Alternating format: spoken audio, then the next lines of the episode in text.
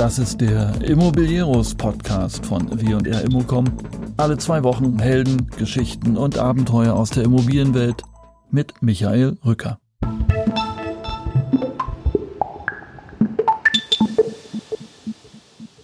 Hier ist wieder Immobilieros. Nun, wie vor ein paar Wochen versprochen, mit Reinhold Knodel, Vorstand der Pandion AG aus Köln, aktuell die Nummer 7 im Ranking der deutschen Projektentwickler. Ich habe Reinhold Knodel auf unserem äh, Kölner Immobilienkongress getroffen und wie es so ist, das Auftaktpodium, auf dem er saß, musste in der spannenden Debatte über die Hebel für Bau- und Wohnkosten zeitbedingt abregeln. Wir haben uns deshalb zu einem Podcast verabredet, um bei ein paar Fragen tiefer gehen zu können. Nun also ein Gespräch mit Reinhold Knodel, unter anderem über Hochhäuser, warum die Baukosten nicht der Schlüssel für billiges Wohnen sind, das Missverständnis beim BIM dass wir nicht vor jedem Juchtenkäfer zurückschrecken sollten und vieles mehr. Los geht's.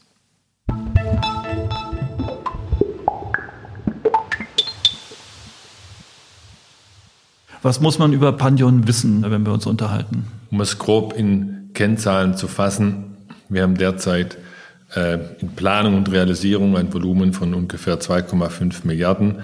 Davon sind 700 Millionen Gewerbe und der Rest ist wohnungswirtschaftlich. Wir sind mit der Wohnungswirtschaft und dem Eigentumswohnungsbau eigentlich groß geworden. Damit haben wir auch begonnen 2002.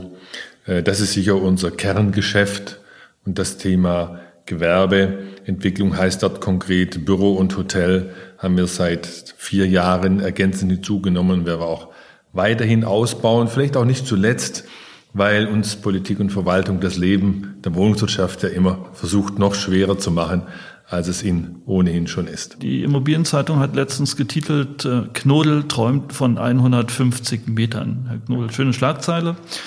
Ähm, aber der Kern ist, Sie haben äh, mit Bulwing Geser eine Hochhausstudie ähm, ähm initiiert, veröffentlicht. Und ähm, warum brauchen wir mehr Hochhäuser in Deutschland? Äh, was, was treibt Sie an beim Thema Hochhaus? Naja, ob wir Hochhäuser brauchen, das ist eher die Frage, ich glaube, wir können auch ohne Hochhäuser glücklich werden. Das ist also nichts Essentielles, wenn man sich vor Augen führt, dass der Anteil der Wohnflächen, wenn wir uns aufs Wohnen mal konzentrieren, beim Büro wird es ähnlich sein, die in Hochhäusern sind im Vergleich zu den Flächen, die in den normalen Gebäuden sind, verschwindend gering ist. Das heißt, das Hochhaus leistet keinen großen Beitrag zur Flächenversorgung, sowohl wohnungswirtschaftlich wie auch gewerblich. Gleichwohl bauen wir Hochhäuser und gleichwohl finden wir sie großartig. Und die Frage ist, warum bauen wir trotzdem Hochhäuser?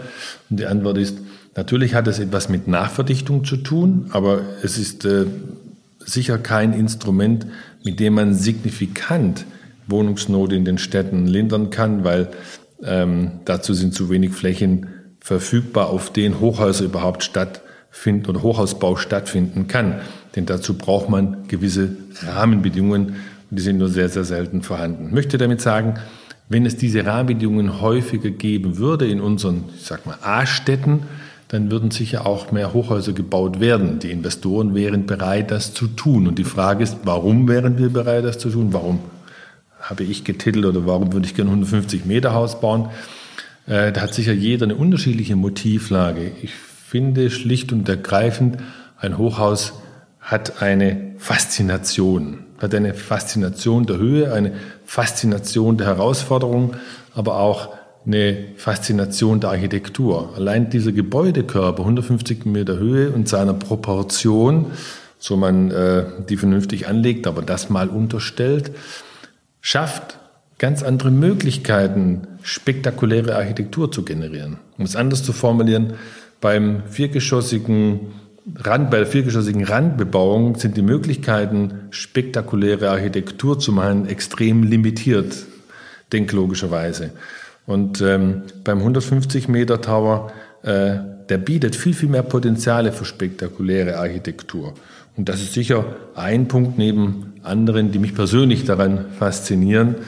Ähm, und es gibt auch genügend praktische Beispiele, wo man gesehen hat, äh, wie es in hervorragender Weise gelungen ist, ein Hochhaus architektonisch entsprechend zu inszenieren. Sie sind ja ohnehin schon, glaube ich, äh, die Nummer drei oder Nummer vier unter den Hochhausentwicklern in Deutschland. Sie haben, glaube ich, drei oder vier Projekte aktuell in, schon umgesetzt in Umsetzung oder äh, Planung. Was sind eigentlich die unternehmerischen und die baulichen Herausforderungen bei so einem Hochhaus im Vergleich zum Viergeschosser?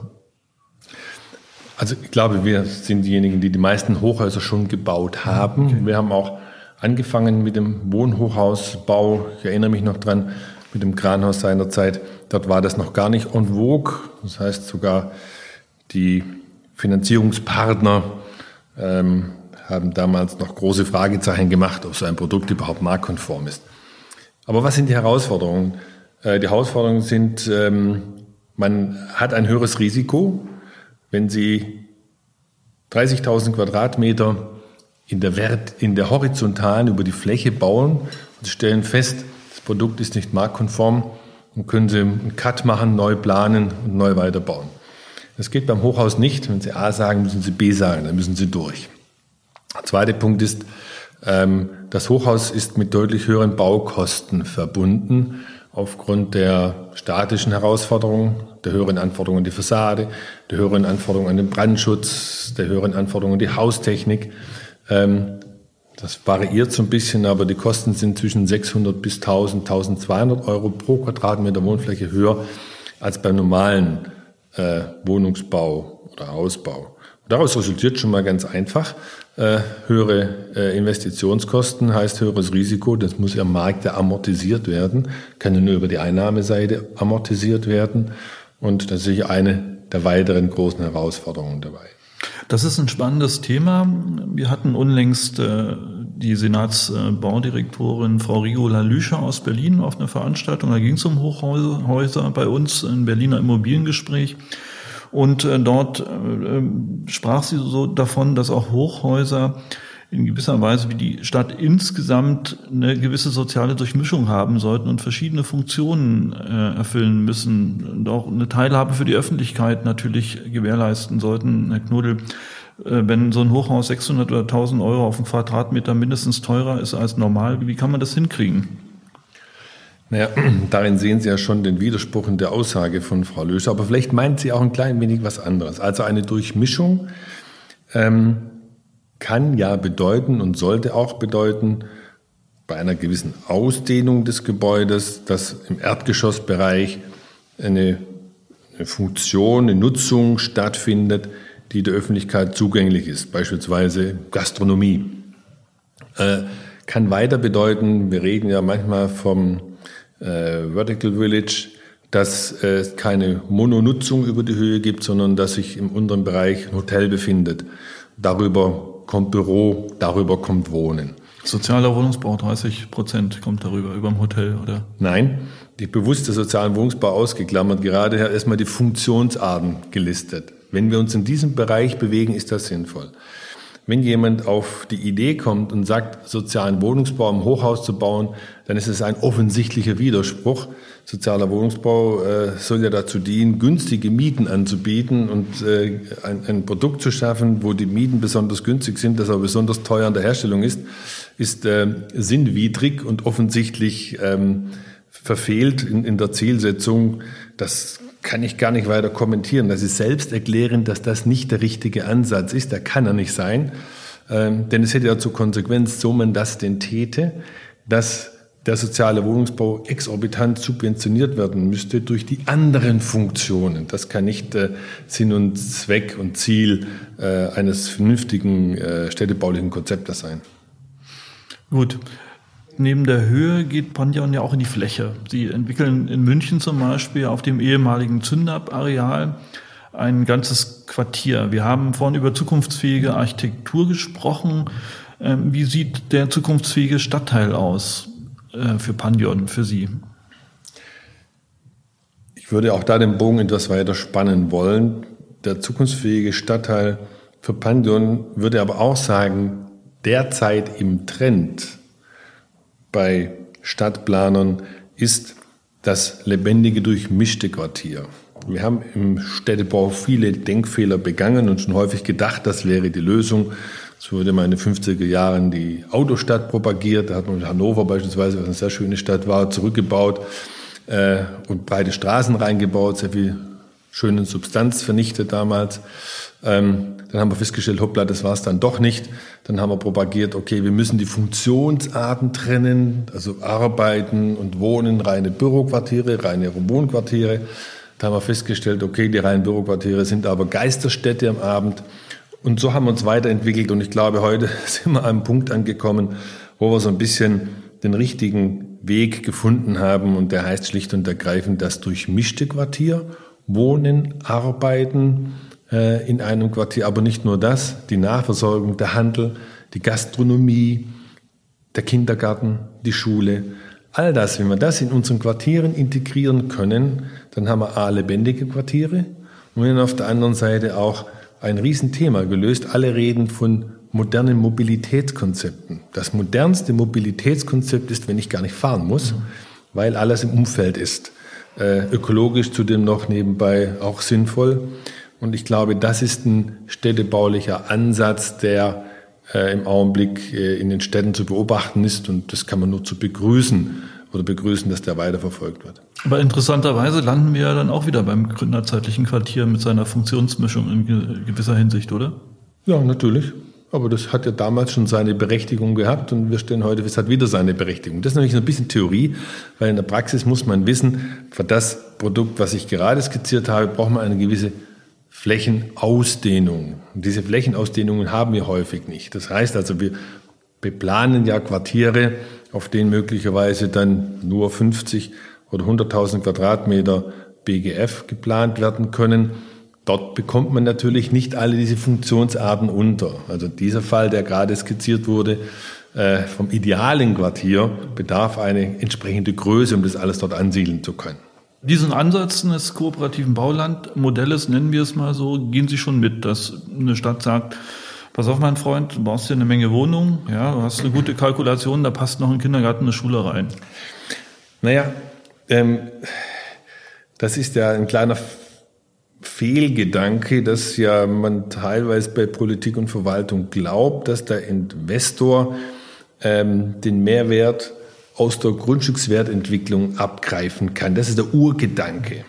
Leider Gottes trifft es häufig nicht den richtigen, denn wenn wir Grundstücke ankaufen, ähm, dann ist es relevant für uns zu wissen, wie viel Prozent sozialer Wohnungsbau ist dort festgeschrieben. Wenn das zu diesem Zeitpunkt feststeht, dann werden wir das unserem Grundstücksgebot auch einpreisen, denn klar ist, für die Flächen des sozialen Wohnungsbaus können wir nur einen Bruchteil dessen bezahlen, was wir für die Flächen für den frei finanzierten Wohnungsbau bezahlen. Wenn also Städte wie beispielsweise München, die die Quoten genau im Vorhinein festschreiben und das verbindlich und klar ist, dann zeigt dieses Modell auch Wirkung, weil im Gebotsverfahren unsere Mitbewerber, die für das gleiche Grundstück bieten, alle haben die gleichen Leitplanken, alle haben die gleichen Rahmenbedingungen. Das heißt, im Grundstücksankauf wird das bereits eingepreist. Das ist in Ordnung. Schwierig wird es, wenn das nicht klar ist und man kauft eine Liegenschaft und während des Prozesses plötzlich wird dann eine Quote sozialer Wohnungsbau aufobtruiert. Dann geht das zu Lasten äh, der Investition und möglicherweise trifft es dann den Investor in einer Härte, dass das Projekt gar nicht realisieren kann. Also klare Spielregeln am Anfang sind zielführend. Während des Verfahrens treffen Sie den Falschen. Okay, wir bewegen uns ja im Prinzip schon mitten in das Feld des sogenannten bezahlbaren Wohnens, bezahlbarer Wohnungsraum hinein. Ja. Und wenn wir uns die Situation gerade anschauen, dann ist die Immobilienbranche ja erheblich von der Image-Seite, aber auch, äh, ich sag mal, preislich und von den Rahmenbedingungen unter Druck. Ich meine, der Druck in den Metropolen ist da, das sehen wir. Ja. Ähm, die grundsätzlichen Fragen sind auch klar, aber der Druck auf der Straße setzt sich in politischen Druck um und eigentlich muss jetzt gehandelt werden. Wie kommt man aus diesem Dilemma raus, Herr Knudel?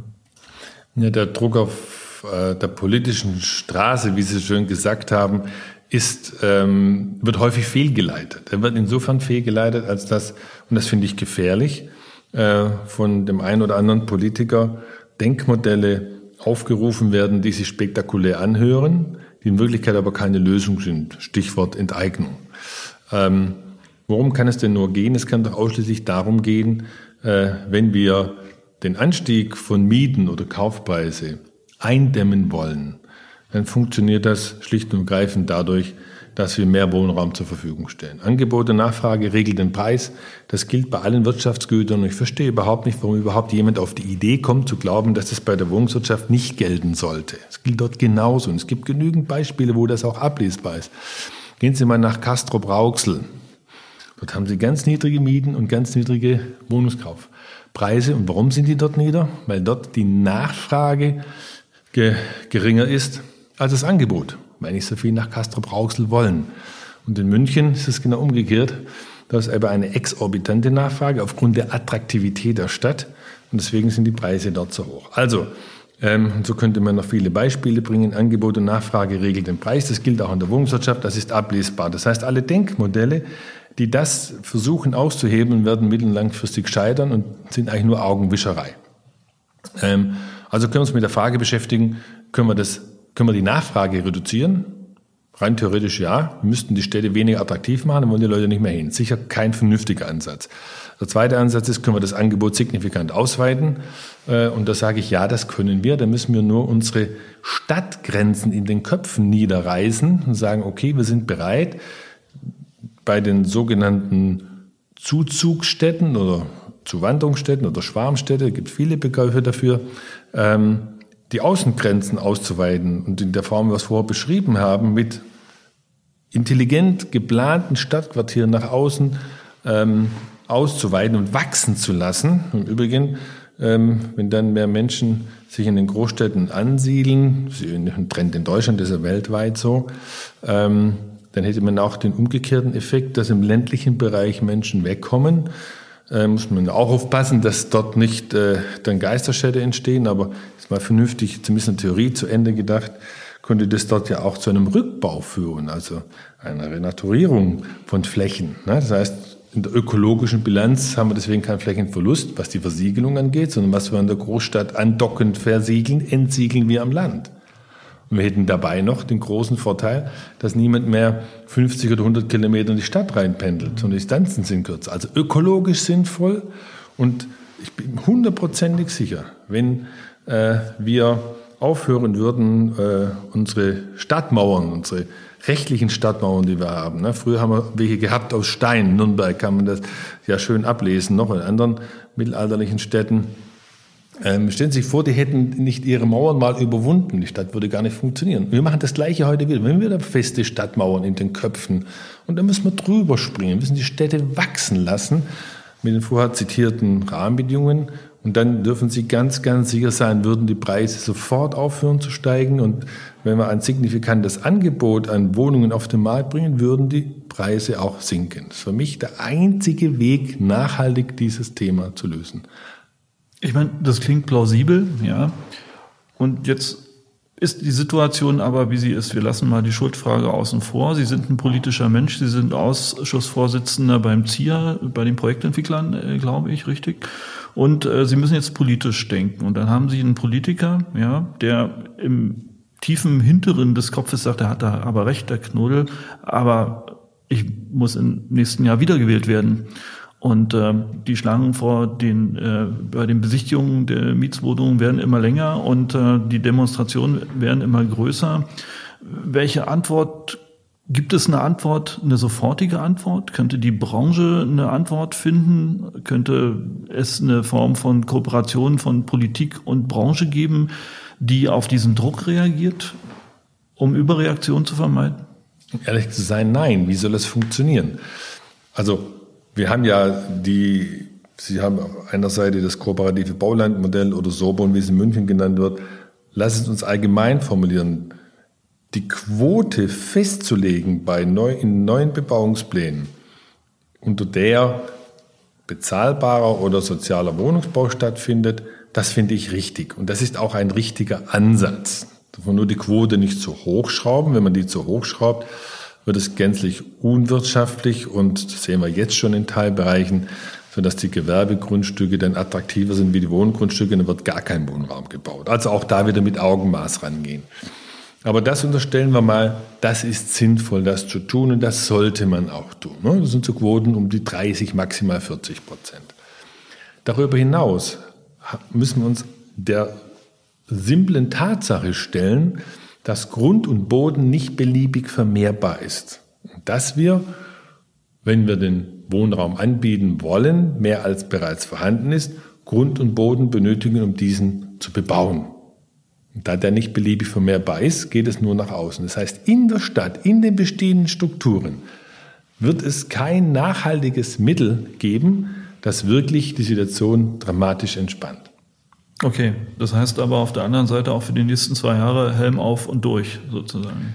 Wir müssten heute anfangen, äh, neu zu denken und äh, was die Baulandausweisung angeht, mutiger zu werden und nicht vor jedem äh, Juchtenkäfer zurückschrecken, äh, sondern auch da mit ein bisschen Selbstbewusstsein rangehen.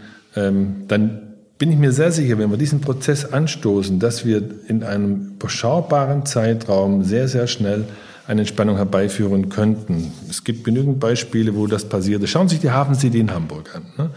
Äh, ein großes Volumen auf den Markt gekommen und schauen Sie sich die Preisentwicklung in dieser Phase an. Die waren moderat. Ja, Hamburg hatte in diesen Phasen die geringsten Preisanstiege. Also das ist auch keine Spekulation, es ist eins zu eins ablesbar. Okay. Ein Hauptproblem, was dahinter steckt, hinter dieser ganzen Situation, ist ja letztendlich die Kostenfrage. Ja, das Thema Grundstücke haben wir schon angeschaut. Worunter Deutschland im hohen Maß leidet, sind ja die hohen Baukosten. Und äh, dort gibt es verschiedene Ansätze. Ein äh, von einigen großen Playern favorisierter Ansatz ist ja das Thema BIM, Building Information Modeling, als Weg runterzukommen von den Kosten. Pandion äh, sagt, BIM ist jetzt nicht unser Liebling. Was, was spricht dagegen? Wie, was ist Ihr Weg? Wie, wie denken Sie, können Sie die Baukosten nach unten kriegen? Also, es ist nicht richtig, dass wir BIM nicht mögen. Wir werden uns BIM stellen. Wir werden auch mit BIM bauen. Wir werden auch mit BIM bauen, äh, insofern es Sinn macht und nicht als Selbstzweck. Es gibt äh, BIM in unterschiedlichen Tiefen und ähm, aber das möchte ich jetzt gar nicht so sehr vertiefen. Wenn das interessant ist, können wir das später nochmal machen. Ich komme mal auf, das, auf die Hauptaussage zurück, die Sie getroffen haben. Sie, haben festgestellt, dass in Deutschland ein Hauptproblem die hohen Baukosten sind. Ich sage Ihnen nein, das ist nicht unser Hauptproblem. Schauen Sie, wir rechnen im Augenblick mal mit 2000 Euro Baukosten pro Quadratmeter Wohnfläche oberirdisch. Und wir unterstellen mal, dass wenn wir alles optimieren, wir für 1800 Euro bauen könnten. 200 Euro einsparen, 10 Prozent. Das wäre unglaublich viel. Egal welche Modelle, ob serielles Bauen, Bauen mit und ohne mehr wird uns nicht, nicht gelingen. Ich mache ein großes Fragezeichen, wenn das überhaupt so viel ist. Aber wir nehmen diese Zahl mal an und fragen uns, welche Auswirkungen hat es denn auf die Preise? 200 Euro weniger bedeutet in der Miete 50 Cent. Unser Problem in Deutschland ist aber nicht, dass wir, dass wir Miet Forderungen haben zwischen 7 Euro und 7,50 Euro. Unser Problem in den Anstellungen ist, dass wir anstatt 7 15 Euro und 16 Euro haben. Das heißt, der Hauptanteil an unseren hohen Mietkosten sind nicht die Baukosten, sondern, jetzt komme ich zurück zu meinem Thema von vorher, sind die Grundstückskosten. Wenn wir heute in München ein Projekt einkaufen, dann haben wir einen Grundstücksanteil pro Quadratmeter Wohnfläche teilweise von 5000, in Spitzenlagen bis zu 8000 Euro. Die Baukosten Trotzdem nur 2000. Und wenn Sie ein Grundstück einkaufen in Castrop Rauxel, dann kostet das Grundstück 500 Euro. Dann haben Sie insgesamt 2500. Und daher kommt der riesengroße Unterschied. Also die Baukosten selber, ähm, darüber wird viel gesprochen, das ist richtig, aber die Preissteigerung, die wir haben und den Preisdruck, den wir haben, der kommt nicht aus den Baukosten, wie man leicht nachrechnen kann, sondern der kommt aus dem hohen Grundstückseinstand. Deswegen gibt es ja auch die Überlegungen, Grundstücksspekulanten das Handwerk zu legen. Aber auch da sage ich, der Grundstücksspekulant, den gibt es nur, wenn es was zu spekulieren gibt. Und da beißt sich die Katze wieder an den Schwanz. Wenn wir da das Wasser abgraben, indem wir Grundstücke zur Verfügung stellen, dann macht die Spekulation auch keinen Sinn mehr. Und auch diesen Preis regelt der Markt am Ende des Tages. Zum Thema BIM BIM ähm, hat sicher was mit zeitgemäßem Planen zu tun und ist ein sehr, sehr breites Feld. Und immer mehr Architekten und äh, Fachingenieure sind in der Lage, mit BIM zu planen. Das ist übrigens die Hauptherausforderung. Wir planen ja nicht selber. Ne? Also wenn wir mit BIM arbeiten, dann heißt es, unsere Planer können mit BIM arbeiten. Ähm, und es gibt Gott sei Dank immer mehr Planer, die das können. Und äh, wir würden BIM aber in solch einem Maße nur nutzen, wie es denn auch sinnvoll ist für einen weiteren Erkenntnisgewinn und Planungsvorteil äh, und nicht seiner Selbstzweck willen. Ich mache ein Extrembeispiel. Eine dreidimensionale Planung, äh, um den Schachtverlauf und den Rohrverlauf der Haustechnik äh, rechtzeitig zu erkennen und die Abmessungen zu erkennen, macht absolut Sinn. Ähm, zu hinterlegen, dass diese Rohrschelle, die irgendwo dran ist, äh, eine voraussichtliche Haltedauer von 15 äh, Jahren hat und dann noch zu hinterlegen, welche Bestellnummer die hat, die neu zu bestellen, halten wir für überzogen und sinnentleert. Zwei Extrembeispiele mal. Also BIM ist ein ganz breites Feld. Wir würden BIM gern so nutzen, dort nutzen, wo es uns einen Vorteil bringt. Und ähm, ich weiß auch, dass es Mitbewerber gibt, die BIM äh, lautstark vor sich hertragen und glauben, dass wir der Lösungsansatz auf der Baukostenseite signifikant runterzukommen. Da machen wir ein ganz, ganz großes Fragezeichen dran. Ähm, es ist richtig, dass eine qualifiziertere Planung weniger Reibungsverluste auf der Baustelle hat. Ja, das Einsparungspotenzial ist absolut überschaubar. Wenn es 10% wären, wären es schon unglaublich viel. Wir vermuten, es ist sogar weniger. Können Sie ein paar Richtungen ein paar, ein paar Ausblicke wagen, aus welcher Richtung die spannendsten und umwälzendsten Fortschritte zu verzeichnen sind? Haben Sie da schon was auf dem Schirm? Ja, ich muss Sie da ein bisschen enttäuschen. Also eines darf man nicht vergessen, auch zum Thema serielles Bauen, was immer wieder propagiert wird.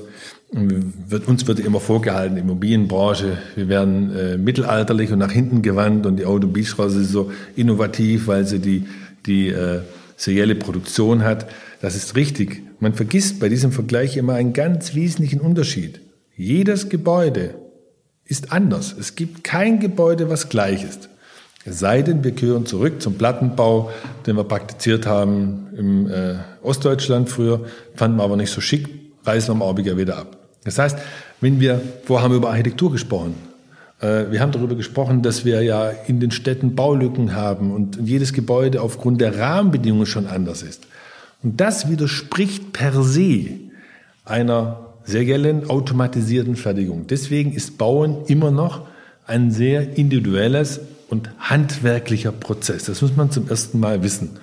Und alle, die antreten und sagen, wir haben das Ei des Kolumbus entdeckt und jetzt wissen wir, wie das alles äh, viel günstiger und äh, automatisierter funktioniert, äh, fallen immer wieder zurück. Ich möchte jetzt keine Namen nennen, aber es gibt ja Firmen in Deutschland, die sich ganz massiv mit der Frage der industriellen Serienproduktion beschäftigt haben in der Wohnungswirtschaft. Und das Ergebnis ist, wenn die, wenn die Häuser Typen bauen können, die alle gleich sind, sind die auch wirtschaftlich. Sobald eine kleine Änderung kommt, fällt das Kartenhaus der Wirtschaftlichkeit sofort in sich zusammen.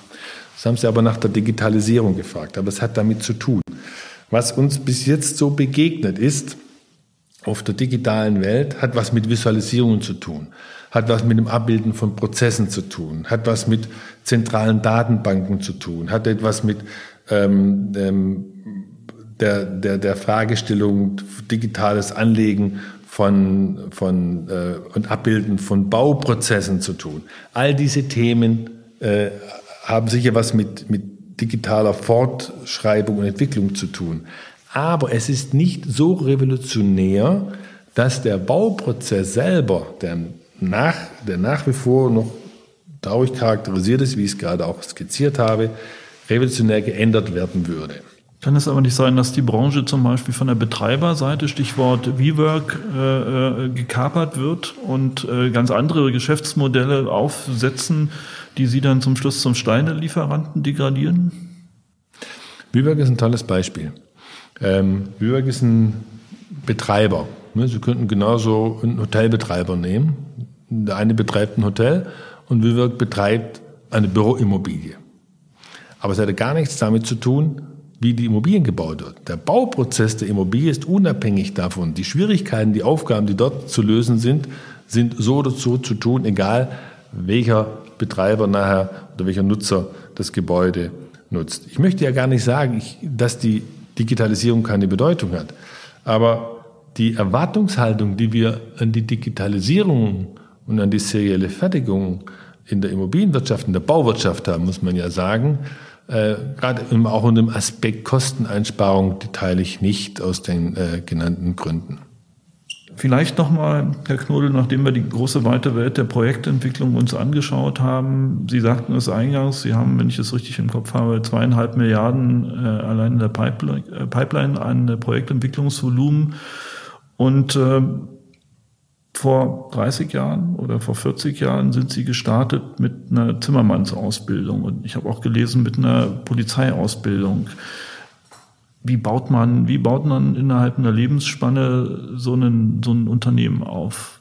Was, was, bitte mal eine Selbstbeschreibung, Herr Knodel, wenn Sie einen jungen Menschen, der jetzt ein Zimmermann ist und sagt, okay, Kranhäuser will ich auch bauen demnächst, äh, was muss der tun? Wie geht das? Mhm.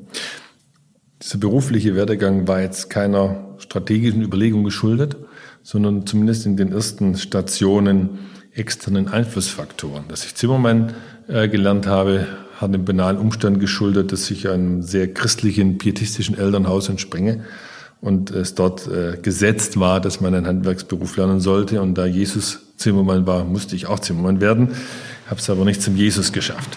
Ähm, und äh, die Station bei der m, Polizei war dem Umstand geschuldet, dass meine Generation ja noch die Wehrpflicht hatte und ich damals gesagt habe, bevor ich zur Bundeswehr gehe und äh, sechs, Monate, sechs Wochen Ausbildung mache und äh, 14 Monate nur trinke für kleines Geld, gehe ich zur Polizei, mache eine dreijährige Ausbildung, die ja dann in Sachen Sport und auch in Sachen äh, äh rechtlicher äh, Fragestellungen deutlich substanziert ist als eine Wehrausbildung selbstredend und habe das zum Anlass genommen, die Zeit sinnvoll zu nutzen und die Polizei ersetzte die Wehrpflicht. Das war da die Motivlage.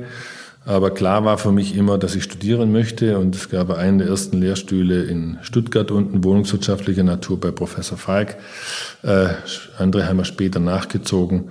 Und während des Studiums ähm, hatte ich so ja, ein bisschen Freude bekommen an der Thematik Projektentwicklung. Und so ist eben der Appetit generiert worden und dem bin ich dann gefolgt und die weiteren Stufen waren dann irgendwie denklogische Stufen. Wobei man dabei sagen muss, dass äh, die Ausbildung als Zimmermann wie auch die Ausbildung als Polizist für, das, für die spätere berufliche Weiterentwicklung neben dem Studium ganz wichtig waren, weil ich plötzlich Bezug zum Bau hatte ähm, und äh, bei der Polizei ein gewisses Grundverständnis an juristischen Fragestellungen zumindest verstanden habe, wie Gesetze zu lesen und zu verstehen sind. Äh, das hat sich dann noch hervorragend ergänzt. Das ist ein sehr schönes Schlusswort. Herr Knohl, danke für das inspirierende und auch sehr persönliche Gespräch. Tschüss.